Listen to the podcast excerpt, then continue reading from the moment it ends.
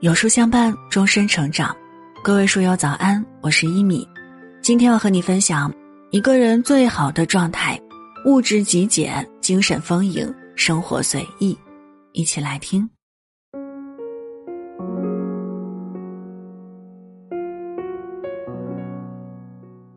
在这个物欲纵横的时代，表象是放肆的浮华，霓虹是短暂的欢愉。一双眸从清澈到污浊，只需须臾的光景；一颗心从静静到浮躁，只需片刻的喧嚣。可人生就是这般，定要等到酸甜苦辣尝遍，万千繁华看过，得失无常受尽，方能觉出宠辱不惊，看庭前花开花落，去留无意，望天上云卷云舒的真谛与美好。物不在多，将其用尽，才知其价。学海无涯，唯有内涵可见灵魂。生活随意，过往不忧，当下不杂。如此怡然自得，才能将繁荣的人生过出最好的状态。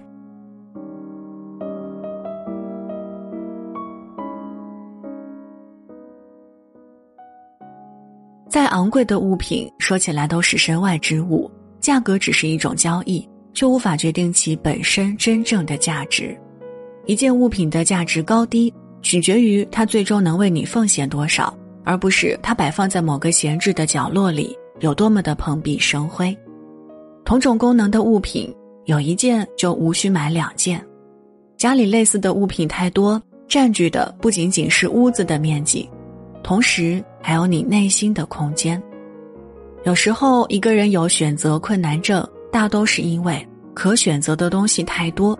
所以左顾右盼，感觉这个很不错，那个也可以，选来选去便不知该选哪一个。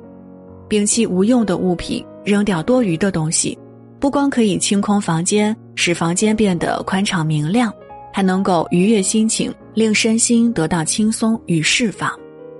诚如一段话所说：“极简主义生活方式是对自身的再认识，对自由的再定义，深入分析自己。”首先了解什么对自己最重要，然后用有限的时间和精力专注的追求，从而获得最大幸福。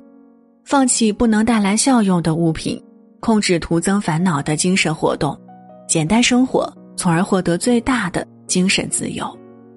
繁复的物质会令你的精神分散，困扰增多，而让物质极简起来，用更多的精力与时间去做更有意义的事情。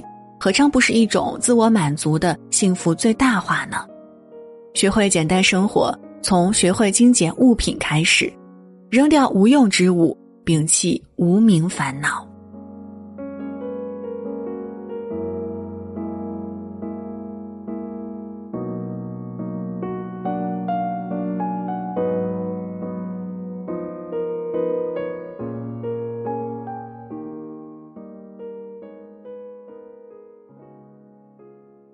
有人说，灵魂的高贵始于丰富的内心。一个人的内心可繁盛，亦可荒芜。当你的精神足够丰盈，思想变得有趣，举手投足间皆是朗月星河，你的内心便会葱郁繁盛。一个繁盛的内心滋养出来的，自然都是高贵的灵魂。可若是你的精神匮乏苍白，思想空洞无趣，略施粉黛。依旧掩盖不住容颜的疲惫，你的内心定是荒芜萧条。一个荒芜的内心孕育出来的，自然是俗气的灵魂。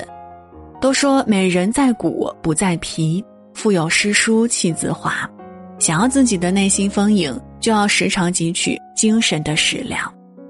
古人云：“读万卷书，行万里路。”读书、旅行，皆可丰盈一个人原本狭隘的内心。读书可开拓人的心性，书中有做人的道理，有处事的方法，亦有入世的哲学。书里的一字一句皆有气息禅意。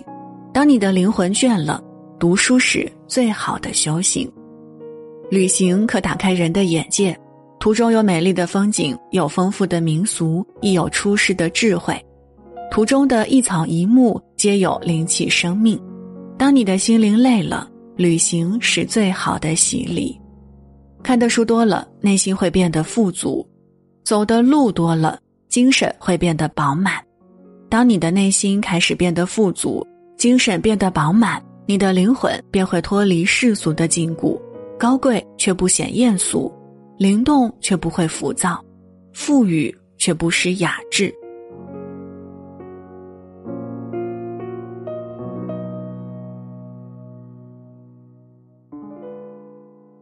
做人要拿得起，放得下，有些东西看透却不说破，有些事情坚持却不较真儿。有句话说得极好：“人生在世只有一次，不必勉强选择自己不喜欢的路，随心而生或随心而死都没关系。不过，无论选择哪条路，都不要忘记保护自己所珍惜的人。人活一世，不过短短数十年的光景。”有时平静，有时喧嚣，这一刻的幸福，到了下一刻，可能就成为了泡影。生活向来都是苦乐参半，聚散有时，世事无常，来去如风，何必要抓着那些虚无缥缈的东西不放呢？让过去过去，待在只属于他自己的光阴里。我们只需要把曾经的美好留下来，点缀当下平凡的时刻。让当下唯一能够抓住的东西，真正的属于自己，尽量的去爱自己想爱的人，去做自己喜欢做的事儿，随意一点儿，也就快乐一点儿。生活不会事事顺心，却可以偶尔随心。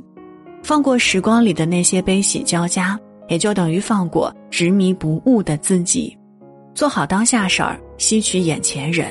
将短暂无常的光阴，用心的过成一寸又一寸绵长的温柔，不念过往，不惧将来。